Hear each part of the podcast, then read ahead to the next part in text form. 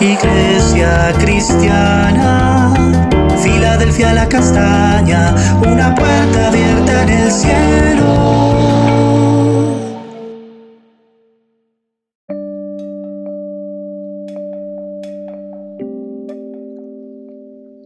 Este es el devocional Una puerta abierta en el cielo que el Señor ha regalado a nuestra hermosa congregación de la Castaña. Estudiemos juntos y meditemos en la palabra de Dios. Bien, continuamos con Eclesiastés capítulo 10.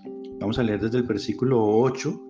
Veíamos ayer en el versículo 5 al versículo 7 acerca de los gobernantes, de pensar en ellos, de que todo finalmente es, es vano pensar acerca de los gobernantes y cómo el Señor nos lleva a que oremos por ellos más bien, que estemos en oración por ellos. Y, hoy continúa en el versículo 8 de esta forma. Si haces hoyos, puedes caerte en ellos. Si partes en dos un muro, puedes morderte una serpiente. Si partes piedras, puedes salir herido. Si partes leña, puedes salir lastimado. El hacha sin filo no corta. Si no se le saca filo, hay que golpear con más fuerza. Si quieres prosperar, tienes que saber qué hacer y hacerlo bien. Esta última parte en la versión 60 habla acerca de que el que quiere gobernar, que lo haga con sabiduría. Bueno, definitivamente hay mucha sabiduría en esto. Yo quisiera titular este, esta pequeña reflexión como la importancia de, de planear en Dios. La importancia de planear basado en lo que Dios quiere, basado en lo que Dios tiene para mí, basado en su palabra. Él, empieza aquí en el versículo 8 diciendo, si haces hoyos puedes caerte en ellos. Y claro, hemos visto esto, ¿no? Hemos visto que aquellas personas que no están preparadas para hacer, para cavar, para, trabajar en, haciendo hoyos, definitivamente es muy probable que se caiga en ellos. Sin embargo, la persona que está preparada para hacer hoyos, digamos los mineros, un minero preparado tiene menos probabilidad de, caer o de, o de tener un accidente, pero no está exento. Mira también el otro, dice, si partes en dos un muro puede morderte una serpiente. Eh, aquí habla acerca de aquella persona, por ejemplo, que ve una, un, muro viejo e intenta em, hacerle un, un, portillo, una puerta para, tratar de atravesarla. Eh, esta es una de las ideas que sale aquí, de si partes en dos un muro. O si se le hace, si hay un muro y uno lo parte para colocar una puerta entre los dos o, algo así, o simplemente eh, ir a mirar cómo, cómo hacer para pasar de un lado a otro. Claro, como es un muro viejo, un muro antiguo, pues ahí se puede, se puede esconder una serpiente y, y puede a uno alcanzarlo. Entonces, antes de tomar una decisión respecto a, partir un muro, pues la persona entonces tiene que pensar, pensar muy bien. Hay cosas en la vida que son como muros, hay, hay aspectos en la vida que son como muros.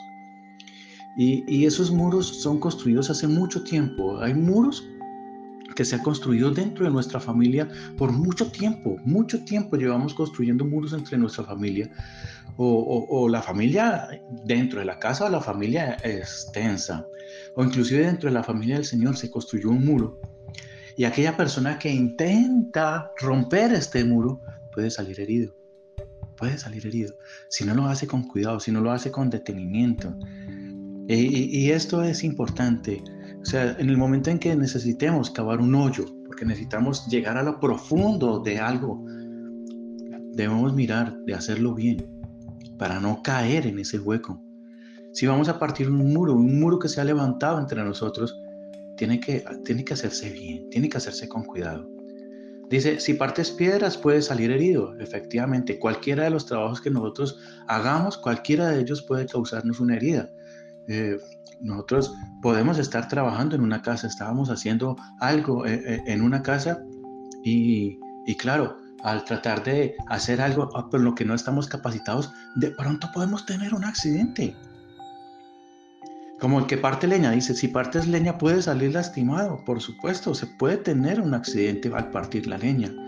Y es importante entonces planear, planear bien, Planear bien qué es lo que voy a hacer. Si voy a partir una piedra, si voy a partir leña, voy a planear bien qué es lo que voy a hacer. Si voy a partir leña, entonces yo tengo que revisar bien el hacha.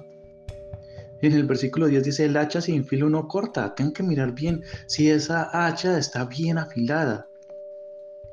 Porque cuando no se le saca filo, toca golpear con más fuerza. Y si se golpea con más fuerza con un hacha, es muy peligroso que la parte del hacha salga volando y termina lastimando a alguna persona o lastimándome a mí mismo o lastimándome de alguna otra forma. Entonces es importante planear, planear, hacerlo bien. Cualquier trabajo que vayas a hacer, hacerlo bien. Trabajar con cuidado, mirar a ver qué es lo que voy a hacer, cómo lo voy a hacer. Estaba, estábamos viendo eh, el, otro día alguna posibilidad de, vimos alguna persona que estaba em, con una posibilidad de dirigir un grupo eh, para llevarlo a hacer una actividad. Sin embargo, eh, dijo, esta actividad es muy sencilla, entonces pues la, la, pensó y dijo, voy a hacer esta actividad. Sin embargo, no la planeó bien.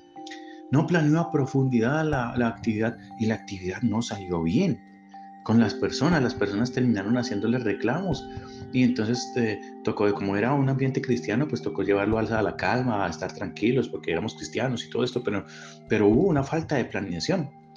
Así son las cosas, o sea, toca hacer las cosas con planeación, con sabiduría.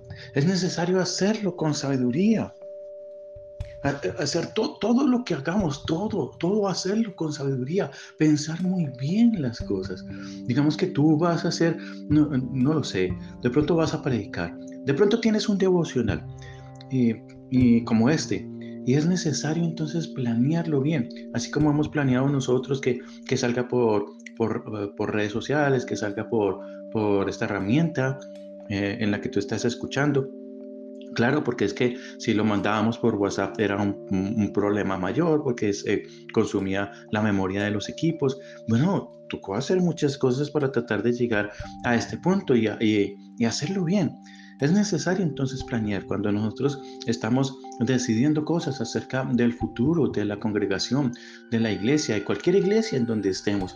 Tienes que hacerlo bien. No sé si tú me estás escuchando solamente allí en la castaña, estás escuchando en otra parte.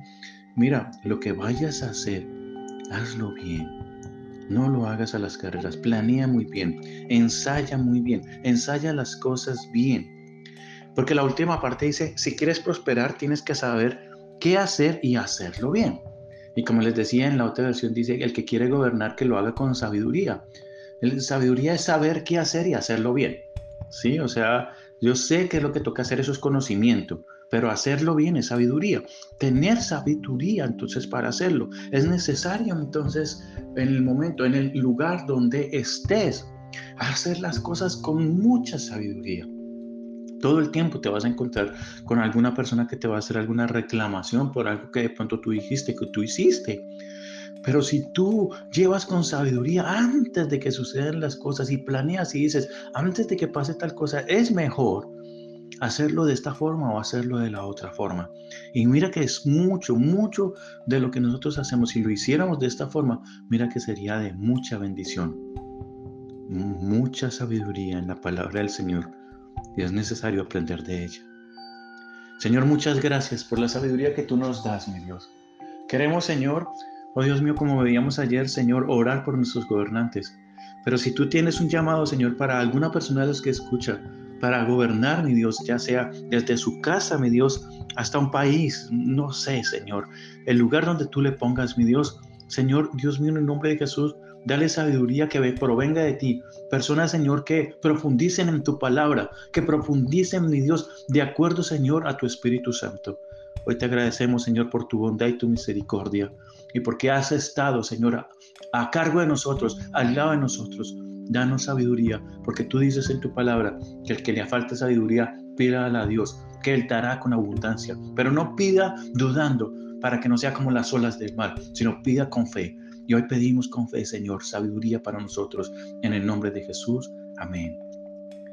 Mi amado, recuerda que el Señor está haciendo grandes cosas con nosotros y que Filadelfia la Castaña es una puerta abierta en el cielo. Un abrazo muy grande.